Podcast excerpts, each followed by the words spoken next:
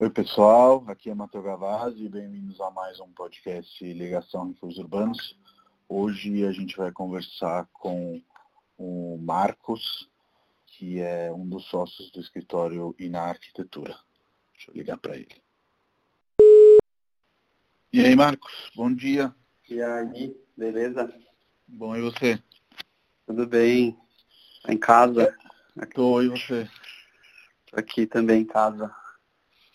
A gente vai falar da sua casa, mas antes de a gente entrar no, nos assuntos, é, Hum. se apresenta brevemente e aí eu vou puxando a conversa e a gente vai conversando relax. Tá bom. Eu sou Marcos, é, sou arquiteto, sou sócio do escritório na arquitetura, escritório que tem nove anos aí de estrada, que começou comigo com o Júlio e hoje a gente tem a, a Karen como sócia, depois de cinco anos. É um escritório que, que a gente tem 14, somos em 14 pessoas, enfim, e estamos aí. Boa. É, eu conheço um pouco da história de vocês, inclusive a gente se conheceu é, porque eu mandei o mapa de Genópolis para vocês, e aí rolou uma Isso. sinergia e já já está começando a ter uma, uma bela amizade. É, é, e o que eu queria que você falasse, que é uma coisa que eu já tive conversas com outros arquitetos, é se a arquitetura entrou na sua vida é, desde pequenininho ou se foi uma coisa que, que você foi descobrindo mais tarde ao longo dos anos. Olha, eu posso ter talvez duas respostas. É, a primeira, eu acho que a arquitetura em si talvez acho que veio mais tarde, mas de uma certa maneira. Uhum. Mas de uma certa maneira, eu, eu acho que inconscientemente eu sempre gostei de obra, porque eu sou de família de imigrante, meu pai português, minha mãe, todos os meus familiares. E eu sempre convivi muito é, visitando obra assim com meu pai. Meu pai é Sim. comerciante, é, mas além do comércio, ele sempre, assim, como a maioria dos portugueses assim que migraram é, Construía. processo, construía muito. Meu pai construía muito. Ele, ele comprava um terreno, juntava uma grana e já construía. Sim. Ele todo o patrimônio que ele que ele juntava não tinha essa eh, de botar no banco, aplicar em fundos de investimento, era era pôr em Tijolo. terreno. em tijolo, exatamente. Sim, sim. Então eu frequentei um bom tempo assim as obras, né? Eu curtia, curtia pra caramba, era interessante. E aí na hora de, de escolher, meio que foi automático, então. Escolher que Ah. eu digo o que fazer da vida. É, aí, puta, é uma decisão muito difícil, né? Quando você tem 16, 17 anos, o que, que eu vou querer ser pro resto da vida? Lógico que hoje em dia, né? Ninguém, as pessoas mudam, renovam. É, não necessariamente Total. uma pessoa é, se forma numa coisa e, e segue pelo resto da vida. Acho que ao contrário, as pessoas mudam muito. Mas naquela época, eu, quando eu comecei a pesquisar o que, que eu queria ser, eu eu comecei a achar muito interessante a arquitetura porque eu acho que mesclava várias áreas que eu, que eu gostava. Então, tipo, eu sempre adorei história, eu sempre gostei de desenhar, é, e ao mesmo tempo é, também tem uma área técnica que me interessa muito. Então, e, e também tem um, um lado artístico. Então, assim, tinha um, era um range assim, bem grande de coisas que eu gostava. Então acho que isso me, me fascinou na época, né? Uhum. E depois Sim. que eu entrei, puta, é, realmente até hoje, assim, eu sou. não me vejo fazendo outra coisa. Eu amo muito arquitetura. Bacana. Você fez Mackenzie e aí no Mackenzie você conheceu o seu parceiro de aventuras arquitetônicas, que é o Júlio, né, que é seu sócio. E, e queria saber um pouco como foi desse encontro nos bancos da faculdade, enfim, os Ah, primórdios aí, antes mesmo da, da kitnet da Praça Roosevelt, que a gente vai chegar lá. Então, a gente, eu entrei em, em 2003, o Júlio também, né? E a gente se formou 2008. É, Bom, a gente sempre andou junto, né? A gente sempre fazia os rolês juntos, a gente sempre estava sempre se falou muito, sempre foi companheiro. É, uhum. É, mas a gente nunca fez assim grandes trabalhos de faculdade, né? A gente tinha uma amizade meio fora os trabalhos da faculdade, né? Sim. Aí a gente sempre trocava muita ideia e tudo mais. Tanto que eu andava até com os outros amigos que a gente teve, minha vontade de ter escritório já era muito grande, assim, porque no último ano da faculdade, eu mais dois amigos, dois amigões que hoje tem escritório também, é, a gente se juntou e falei, meu, vamos alugar um AP e vamos montar um escritório, montar nosso QG, porque era o último uhum. ano da uhum. faculdade. E ah, e a gente queria ter um espaço nosso para fazer o TFG e tudo mais. Então, aí a gente se juntou, alugamos esse espaço e a gente fazia os trabalhos da faculdade e a gente começou a pegar alguns trabalhinhos. Então, puta, eu já estava pensando em ter escritório há muito tempo. E aí, quando eu me formei, no final de 2008, é, eu tinha passado por alguns escritórios estagiando, né?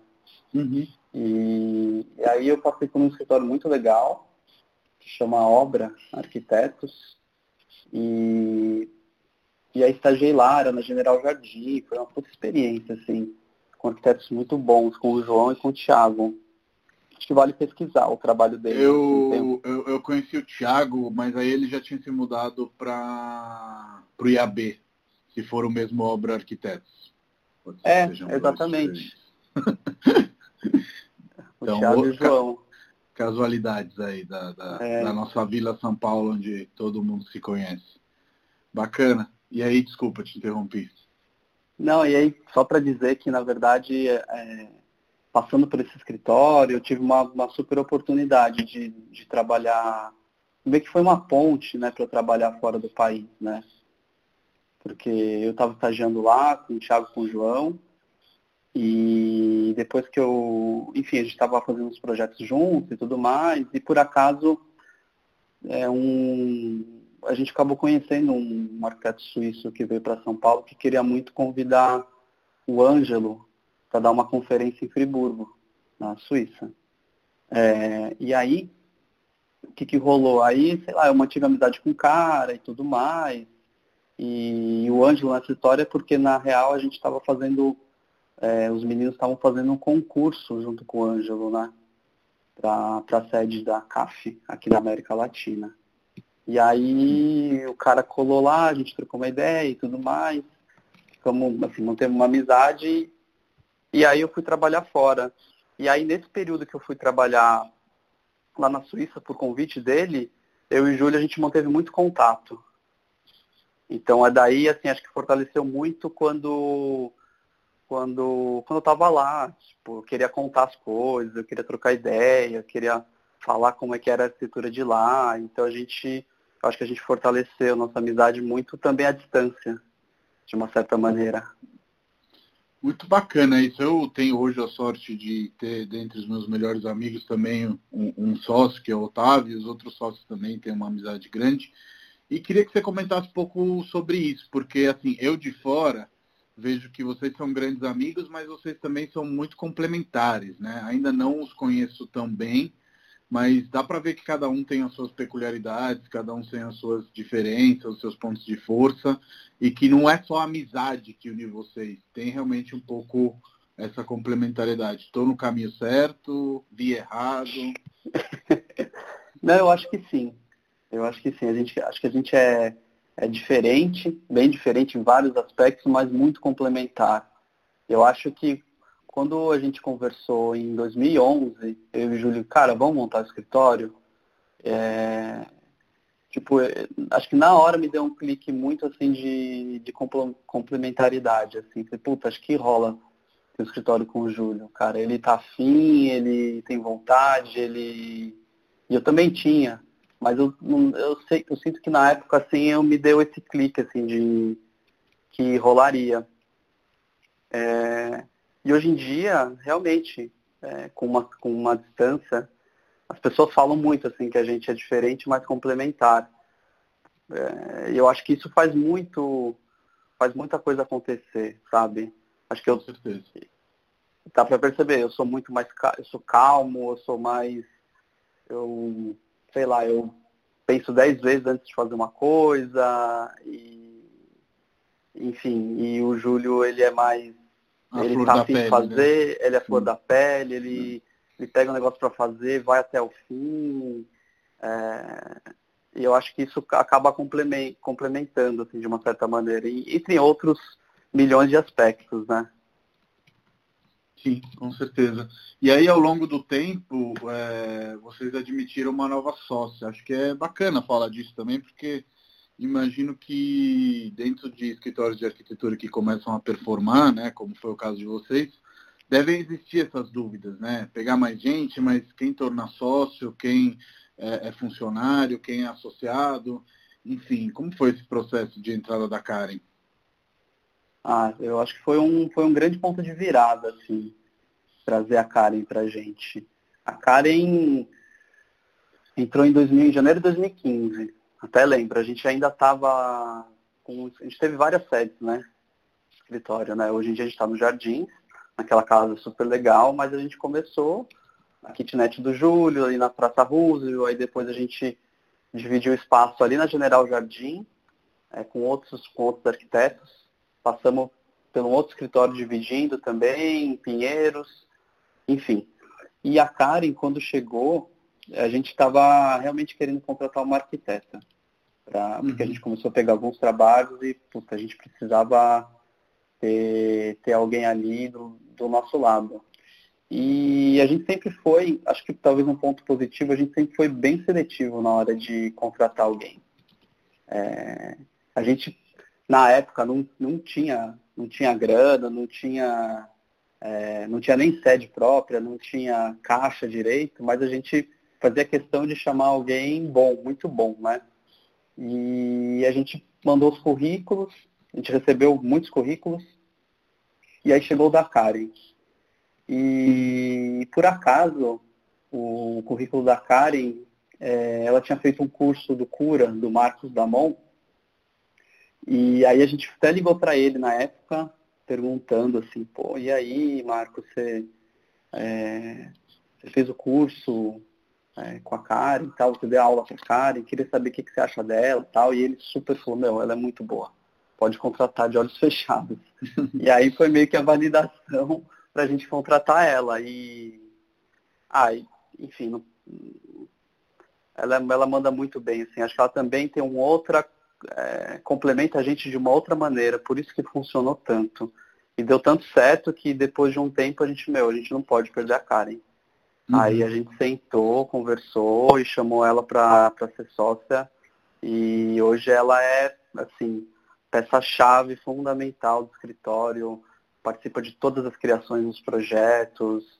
E... Vocês têm uma, uma divisão de tarefas aí entre vocês sócios, digamos assim? Porque na Refúgios, por exemplo, o Rafa é mais o controller, eu sou o cara mais Uhum. das ideias, o Otávio realmente é, é, é corretor, consultor ainda, a Camila também, eles lideram algumas equipes, mas cada um tem meio que um papel. Vocês têm isso? Ah, de uma certa maneira tem. O Júlio ele cuida muito da parte comercial, prospecção, marketing. é, ele encabeça isso muito bem, é o que ele curte muito. É, todos os contatos ele já, ele e a Van, já, que, é a, que é a nossa colaboradora ali do financeiro administrativo, eles já vão criando, conversam com todo mundo, dão resposta, respondem super rápido as pessoas, dão a maior atenção. E o Júlio sempre curtiu muito marketing, então acho que também o sucesso do Iná tem muito por isso. Assim. A Karen, hoje em dia, ela está meio como gestora dos projetos, mas 100% criação. Então a gente está liberando ela cada vez mais para para encabeçar os projetos e fazer a parte criativa. Legal. Eu tento eu tento ficar um pouco mais, eu fico um pouco do de cada lado assim, eu tento Você faz a acompanhar, ponte. eu faço um pouco a ponte, eu fico acompanho alguns clientes e projetos, né, não todos, mas Uhum. uma, uma maioria eu acompanho. É, e também estou sempre lado a lado com a Karen ali, é, olhando os projetos, fazendo criação, gosto muito de, de ver o que, que a gente pode mudar no projeto, ver referência, é, enfim, eu tento, eu tento sempre ficar muito antenado no que está rolando, é, para, sei lá, mudar o nível do escritório e, e propor uma boa arquitetura, de uma certa maneira. E também, assim, estou sempre do lado do Júlio, vendo parte financeira, então a gente está sempre em conjunto com todos ali. Sim. Eu acho que essa parte que, pelo que você falou, você faz, que é um pouco que eu faço na Refúgios, é bem fundamental porque se todos os sócios estiverem absorvidos na operação, fica difícil pensar nessa, nessa gestão e nesse olhar para frente, né, que você descreveu nesse momento. Mas é, queria dar um passo para trás, porque também acho interessante falar de como as coisas são progressivas, né? Então hoje vocês têm um escritório lindo é, na rua Guarará, no Jardins, é, mas vocês começaram numa kitnet na Praça Roosevelt, que no caso era o apartamento do Júlio, né? Como foi essa, essa progressão aí nesses anos?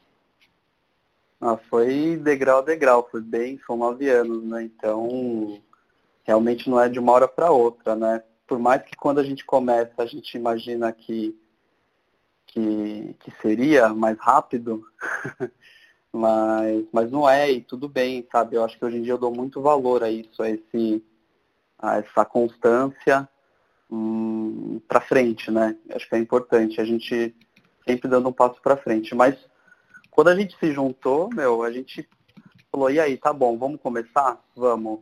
Aí na segunda-feira peguei meu laptop e fui pro AP dele e começamos. A gente nem sabia o que ia, que ia fazer. Então a gente começou fazendo o site, começou a pensar o que, que como que a gente podia, poderia conseguir clientes e tal. E ah, foi passo a passo. Depois de alguns meses a gente é, estando na, na Praça Roosevelt, a gente viu que não dava muito certo, né? Trabalhar na casa do Júlio, né? É, era uma kitnet ainda, então. Então a gente acabou é, é, conhecendo uns amigos que tinham uma sala coletiva ali na General com o Dr. Vila Nova e, e aí a gente se estabeleceu num escritório, assim. Então foi aí que a gente realmente é, considero que a gente começou o escritório nesse, nesse espaço coletivo, onde a gente tinha nossas mesas, é, onde a gente poderia abrir e desenhar todos os nossos trabalhos, enfim. É, acho que esse foi o início, em 2012 mesmo. E na General Jardim, é, vocês praticamente se entenderam ali como arquitetos mesmo, né? Trabalhando e já naquele momento vocês tiveram é, é, um insight de, de tocar obra, né? Para quem nos, nos ouve, nem todos os arquitetos tocam obra, né? Muitos fazem projeto, muitos fazem só obra, muitos fazem os dois. E vocês, desde o início, pensaram em fazer os dois como vocês fazem hoje ou foi também um entendimento que foi acontecendo ao longo do tempo? Foi um processo foi um processo. Eu sempre vislumbrei escritórios que é, nunca parei para pensar na, quando era estudante ou até mesmo como recém-formado quem toca obra e quem não toca obra. Eu não tinha muito essa noção é, direito, mas eu sempre me espelhava em grandes escritórios e, e, e eram escritórios de prancheta, assim, né? Vamos dizer, grandes projetos e tudo mais. E ah, o, o, sonho era realmente. Eu tinha, eu tinha passado três anos na Suíça. Esses três anos. É... Que cidade você ficou lá, só por curiosidade? Eu fiquei em Lausanne. Lausanne, tá. Perto de Genebra, uhum, em frente ao, sim, sim. ao Lac Le Mans. E lá, meu, era. O mercado é completamente diferente. Então é quase um, um sonho, porque são cerca de 300 concursos ao ano é, todos os edifícios públicos são feitos via concurso e uma grande maioria de privados, não todos também são. Então, se você quer trabalho, você entra no concurso, se inscreve e manda bala e faz, né? Então, Sim. voltando para o Brasil, eu ainda tinha esse sonho, o Júlio também tinha esse sonho. Ele tinha passado por escritórios muito legais, ele participou, na época ele tinha participado do, da equipe do concurso do IMS na Paulista. Então a gente tinha esse sonho de concurso. E tanto que o nosso primeiro trabalho, que foi ali ainda na Praça Roosevelt, foi um concurso de um hotel. E a gente ficou em terceiro lugar. Então a gente ficou super empolgado na época. Vamos fazer concurso, vamos fazer projeto grande. Só que aí a realidade veio, os boletos chegaram, o aluguel também. E aí a gente descobriu que não era assim tão simples, né? No Brasil que uhum. tem, sei lá, 10 concursos por ano, é, cinco viram projeto e dois viram algo construído. Então, uma realidade muito oposta. Sim. É, Você foi generoso com esse dois, hein? Mas enfim, não vamos entrar em polêmicas. É, mas eu concordo totalmente. Difícil trabalhar só com, com concurso, exatamente por essa metódica que não necessariamente você ganhar um concurso vai significar executá-lo, né? Os tempos da burocracia eles acabam sendo longos, né? De certa forma, e aí a gente tem casos mais famosos, como a Cidade da Dança, né? Que era aquele projeto uhum. na frente da, da, da, Sala São Paulo, que se não me engano era Herzog de Meron, né? Que depois Isso. não, não foi para frente. Mas enfim, acho que vocês tiveram uma, uma intuição boa ali, né?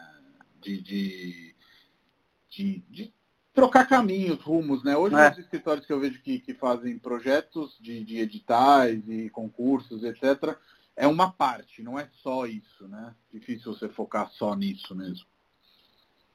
Eu acho que naquela época, em 2012, tinha um, não sei, ou era algo que estava na nossa cabeça que talvez fazer arquitetura de interiores é, tinha, um, tinha um certo preconceito, que era não considerado arquitetura, enfim, você estudou cinco anos para fazer design de interiores, né? Hoje em dia a gente é muito mais resolvido com isso e eu acho que é uma ponte para para diversos outros projetos que inclusive estão surgindo para a gente. Mas a obra veio meio, meio junto com isso. Então a gente viu uma brecha ali de mercado, de, gente olhava assim, da, da janela, viu, meu, tem tanto prédio, tem tanta gente morando nesses apartamentos, meu, é um mercado enorme para se trabalhar, né? Para propor uma, uma, casa melhor. Hoje em dia a gente está em, em quarentena, todo mundo sabe do valor de, uhum. de ter uma casa bacana, de, tá, de ter um espaço bom para se morar. E aí a gente Sim. meio que viu isso e, e o projeto de, de, de apartamento, são projetos menores, né? Então, é, só o projeto não dá conta do faturamento do escritório. Então a gente se viu, falou, meu, a gente precisa tocar essa obra. E, e, não só por conta de grana, mas por prazer também. A gente descobriu um outro mundo assim tocando obra. Isso foi muito legal. O prazer também de, de ver bem executado, né? Eu trabalho com isso e muitas vezes quando você é, faz só o projeto, não que eu trabalhe eu, mas eu vejo as pessoas que fazem projeto, etc. É, na, na execução, não necessariamente as coisas ficam como no papel, né? E aí eu acho que esse prazer que você descreveu é também de ver aquele projeto bem executado, né? De certa forma. É, eu acho que só de ver executado já a primeira obra, assim, quando você faz, você fala, nossa, eu aprendi muito, eu acho que tem muito para melhorar, né? Então, uhum. É, eu, como eu projeto hoje, como eu projetava antes, já não é da mesma maneira. Então a gente, eu aprendo muito com o pessoal de obra, então é um aprendizado diário, assim, não tem um dia que tem uma coisa nova, uma solução nova que a gente tem que, tem que bolar para uma obra, porque são lugares diferentes, são casas diferentes, são soluções diferentes, são pessoas com demandas diferentes, né? E Sim. acredito que no, é um caminho sem fim, assim, né? Que não tem mais volta. A gente vai continuar aprendendo muito com a obra. E a obra é isso, é estar é tá todo dia, é, é tijolo a tijolo, enfim, é um é uma construção mesmo literal de um sonho. Com certeza. E não sei se você faz essa mesma leitura, mas uma das leituras que eu faço do, do INAH é de que as mudanças que vocês tiveram, desde as localizações geográficas, coincidiram também com o rumo dos negócios de vocês, né? Então, é, Gal Jardim ainda esse período mais sonhador, editais, etc. Pinheiros, que foi a fase 2014-2017, uma fase mais pop, né?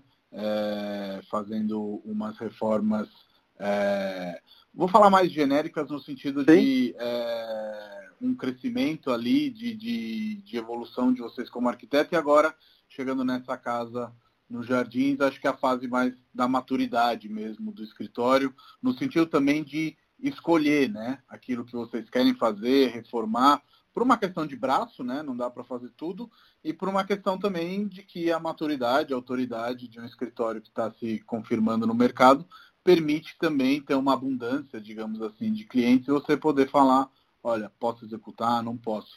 Você reconhece um pouco essa evolução também? Ah, pô, você, você falando assim, eu, eu acho muito interessante de pensar. Nunca tinha parado para pensar numa cronologia e em referência a localizações geográficas, mas total.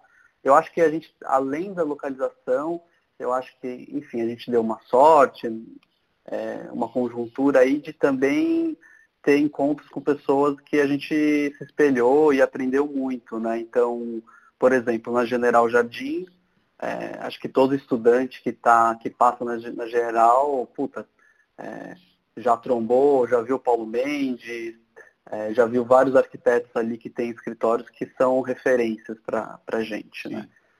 Então isso era de uma certa maneira inspirador, mas dentro do nosso prédio a gente começou a ter contato com, com escritórios que a gente admirava também. Então com, a gente fez amizade com o Pedro e com o Danilo do Terra Tuma, então isso para a gente foi, foi uma troca muito boa.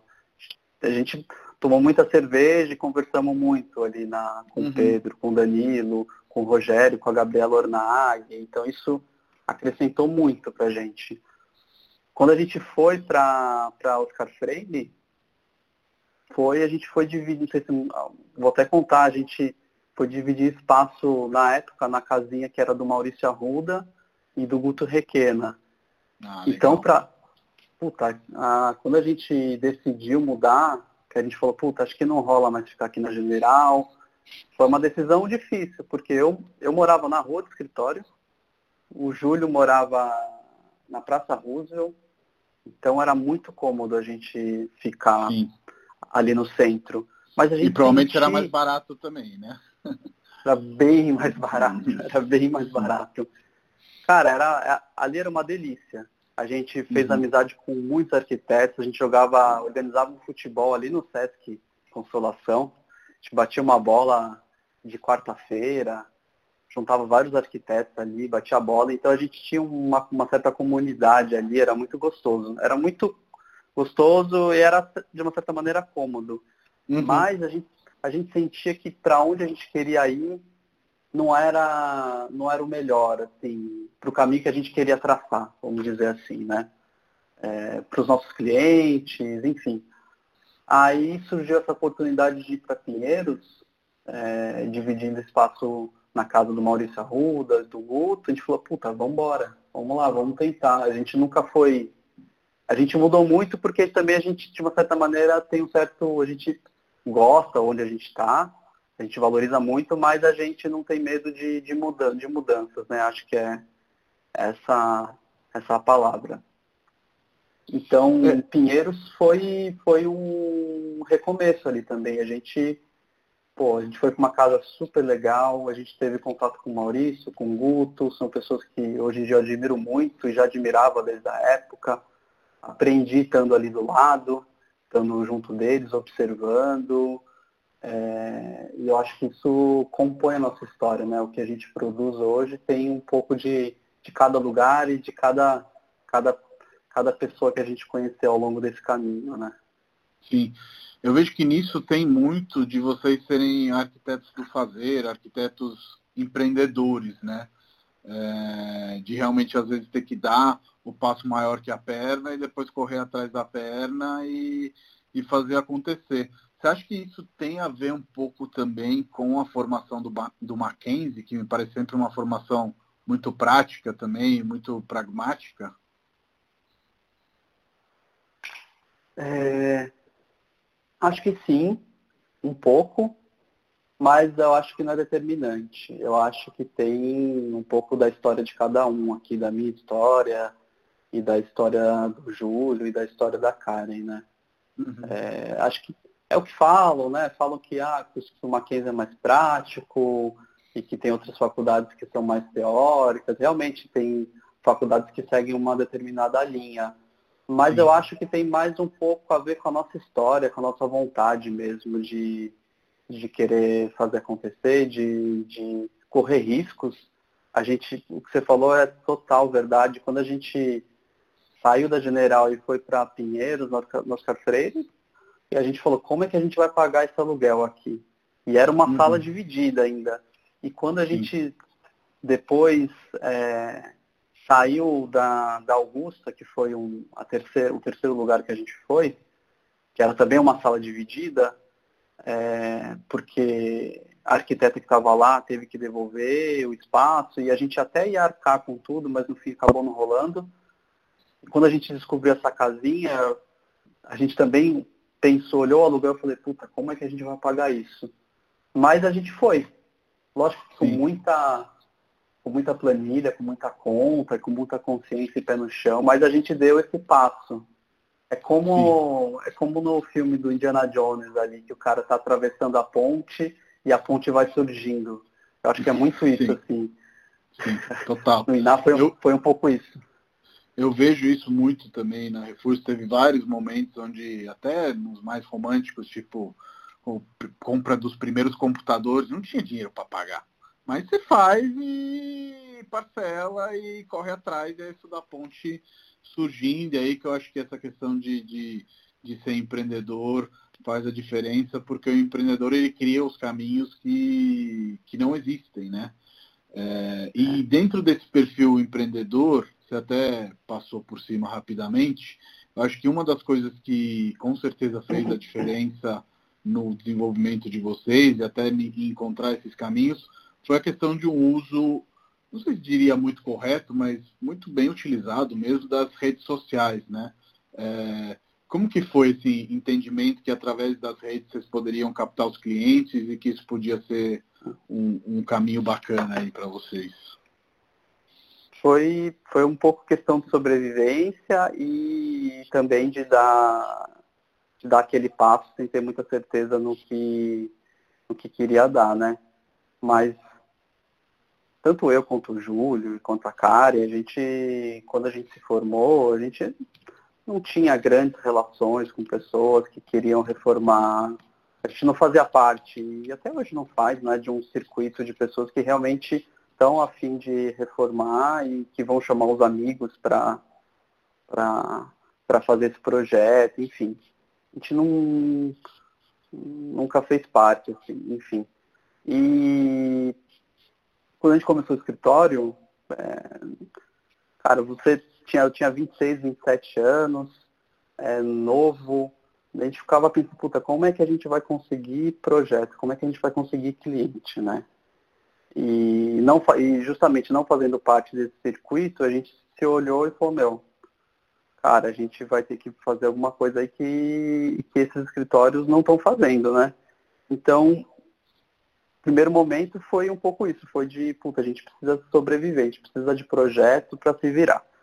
Então uhum. a gente apostou no, em 2012 no Google. Então a gente, de começo a gente falou, a gente precisa ter um site, as pessoas precisam conhecer o nosso trabalho. É, então vamos lá, então a gente sempre até hoje a gente fez a maioria dos nossos sites, assim, todos praticamente. Então, o Júlio pegava, estudava pra caramba, é, a gente montou tudo e, e dali começou um certo resultado. E a gente começou a anunciar na época, né? No, no Google AdWords. Então a pessoa digitava, sei lá, escritório de arquitetura, então ela via a gente ali no anúncio ali em primeiro. Então já era uma porta para as pessoas nos conhecerem, né? Sim. E aí começou, começou a dar resultado. Acho que foi bem devagar os resultados, mas, mas é o lance, é o lance da constância, do comprometimento, de estar lá todo dia, de testar, e de aprender, de errar, né? É, eu... Até porque vocês começaram, e aí você me corrija se eu estiver errado, é, num período de crise, né? Eu também com a Refúgios, eu comecei aí há mais ou menos o mesmo tempo de vocês, foi 2012 o início da, da, da Refúgio como concepção, aí 2013 o primeiro ano de trabalho mesmo. E nesses anos que, que seguiram, é, entre crise econômicas, crise políticas e etc., você conseguir trabalhar, especialmente empreendendo, é, foi para poucos. E aí não, não quero disso fazer um discurso de soberba, e sim um discurso de humildade, no sentido de quanto, imagino para vocês também, tenha sido sofrido, cavado buraco essas obras e esses trabalhos, porque não foi um uhum. momento de muita movimentação econômica, né? Não sei se realmente estou no caminho certo, mas isso é o que a gente viveu por aqui. É, a gente, a gente viveu uma ponta de uma crise ali. Eu lembro uhum. que ainda em 2012, é, no começo a gente pegou muito, vamos dizer, muito trabalho com, via outros escritórios. Então, nossos primeiros clientes foram os escritórios de arquitetura, né? Ah. Então, eles estavam bombando de projeto. É, e aí, eles não são escritórios que não davam conta né, de, de, de tanta produção e a gente começou fazendo. E em 2011, 2012, a gente tinha muito, a gente pegava muito trabalho é, com esses escritórios. E a gente sentiu que foi, foi baixando, foi baixando, e aí é, a gente teve que se virar, né? Enfim, aí a internet realmente ajudou com esse lado, né? De, de colocar o nosso nome em evidência, de, de prospectar os próprios trabalhos.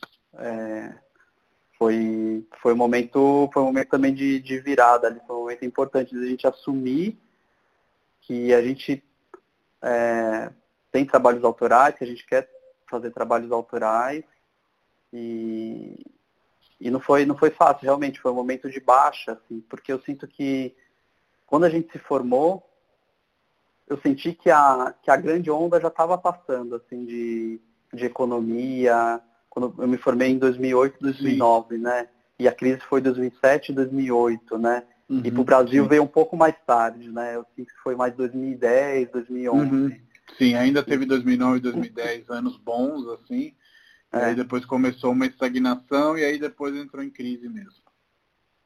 Então eu, eu senti isso, que a gente meio que perdeu essa onda, entre aspas, aí de, de bons trabalhos. Mas paciência, meu. Eu acho que você vai ficando um pouco mais velho, eu não sou, não sou tão velho assim, mas você percebe que são ondas mesmo, que isso Sim. passa. É, e vai, vai ter novas e vocês vão estar é. surfistas calejados quando, quando elas aparecerem. E você já teve o privilégio, que acho que é um dos sonhos na gaveta de todos os arquitetos, ou pelo menos a maioria de que eu conheço que tem a mão na massa, de projetar a sua casa. Queria que você contasse um pouco desse processo, porque eu sei que ele é bem especial mesmo. Foi. Vamos lá. Difícil, porque não tem fim, né? Quando você é o seu próprio cliente, né? É, é muitos questionamentos, mas é um sonho e é, cara, é um privilégio enorme de eu poder ter feito e construído uh, essa casa que eu tô, inclusive agora, né? É, eu acho que isso tudo também só aconteceu por conta ah, de de uma conexão, assim. Acho que eu tinha, sou arquiteto, sempre sonhei em construir, e a Júlia, minha esposa, também sempre sonhou em ter uma casa. Então a gente meio que deu match, assim, na hora que a gente se conheceu. Eu acho que não foi, não foi só por isso que a gente se conheceu, a gente não se conheceu a trabalho, por conta do trabalho, uhum, mas sim. era um grande sonho de nós dois, né? Então foi, a gente remou esse barco juntos aí é, em 2019. Mas foi foi incrível, sabe? Poder testar tu, tudo que você. toda a bagagem que eu tinha, que eu vivi, é, passando por diversos lugares, viajando, vendo referências, eu pude aplicar aqui. Então é. é sabe, foi muito, foi muito importante para o meu crescimento como arquiteto. É, acho que realmente sou um arquiteto melhor depois de ter feito essa casa, depois de ter projetado. E teve algum desafio, entre eles também pessoais que eu sempre sei que existem entre marido e mulher, digamos assim, na hora de fazer um, um, um projeto, ou desafios de obra, tipo, putz, o budget é esse, então, como você falou, eu sou o meu mesmo cliente, eu sou muito exigente, mas o orçamento é esse, então preciso é, é, explorar soluções diferentes, enfim. Teve alguma coisa aí de, de, de, que você possa deixar de aprendizado? Ah, eu acho que o, o budget era, não era um budget muito alto mesmo, então é, quando a gente comprou essa casa aqui, é, eu sempre falei para a Júlia, falei, meu, vamos comprar uma casa mais caída, mais velhinha, para a gente poder reformar e valer a pena, assim, financeiramente, né? É, lógico que essa conta, hum, é, acho meio difícil fazer sempre essa conta de você comprar, botar uma grana e ter um valor real, né? Uhum, Mas, de uma sim. certa maneira, como a gente não tinha tanta grana assim, eu acho que era importante fazer isso. Não valia a pena comprar algo é, muito perfeitinho, muito bonitinho, sabendo que a gente ia querer reformar. Então, a questão financeira foi o, foi o ponto um. Ponto dois, era uma casa bem antiga, de um andar só. Então, a parte estrutural dela foi, foi impressionante, a mudança que teve. Né? Então, a gente teve que reforçar com estrutura metálica. Era uma casa sem pilar e viga, então só com paredes de tijolos maciços. Então, a gente apoiou toda a carga da, dos outros andares que a gente fez né, descarregando nessa, nessa estrutura existente. Então, para mim, realmente, a parte estrutural da casa e a parte financeira foi o que, teve, a que a gente teve mais trabalho aqui de, de lidar.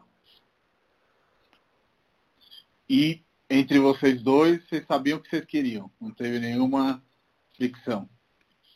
Olha, teve bastante, não, teve muitas discussões, a gente conversou muito assim sobre o projeto, apresentava, rabiscava em cima, uhum. aí a uhum. Júlia queria uma outra coisa, mas, cara, eu estava super acostumado com os nossos clientes, assim, então foi, tran assim, foi tranquilo. a experiência já já estava garantindo ali de, de conseguir chegar em soluções, né? é, eu sabia que hoje, hoje em dia eu tenho muito claro que o projeto é um processo. E o, projeto se faz no processo. Uh, sei lá, antes que antes, mais novo, eu acreditava que era um rabisco e é isso e acabou. E, e é ao contrário. Uhum. O rabisco é só o pontapé inicial. Então, é o norte, né? Sim. Total. E aí é um. Foi através de muitas conversas que a gente foi, foi chegando no, no projeto. Claro que teve.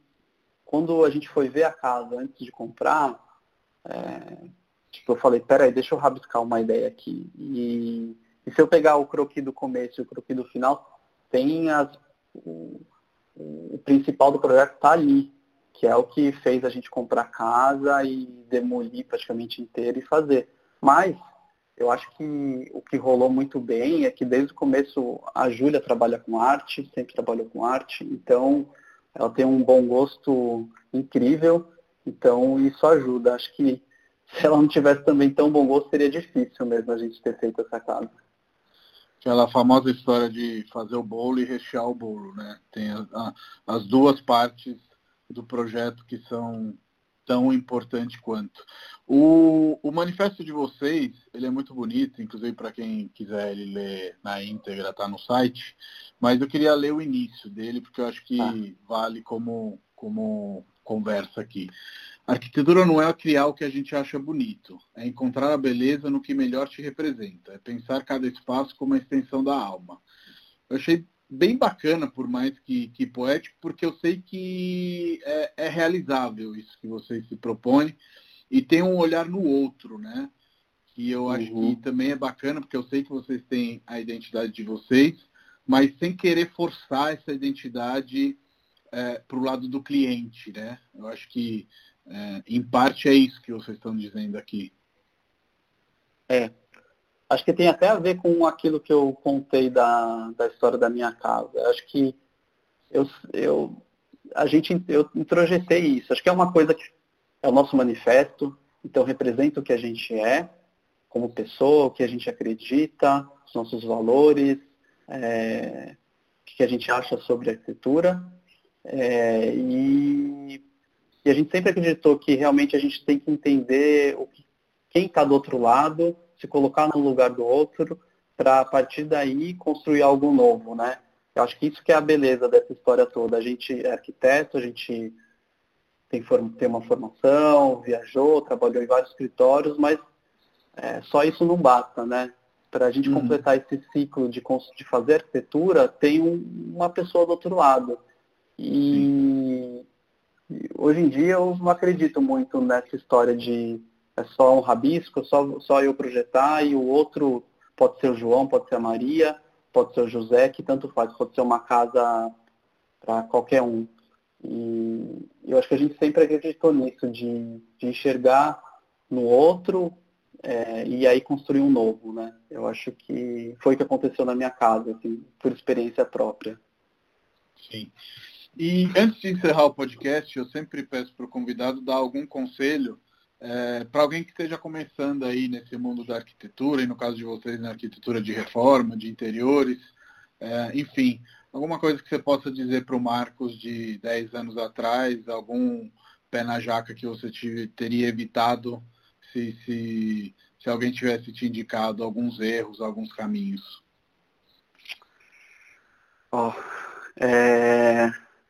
Eu acho que eu tive uma, uma formação que foi assim, foi um pouco, durante muito tempo, vamos dizer assim, teórica e, e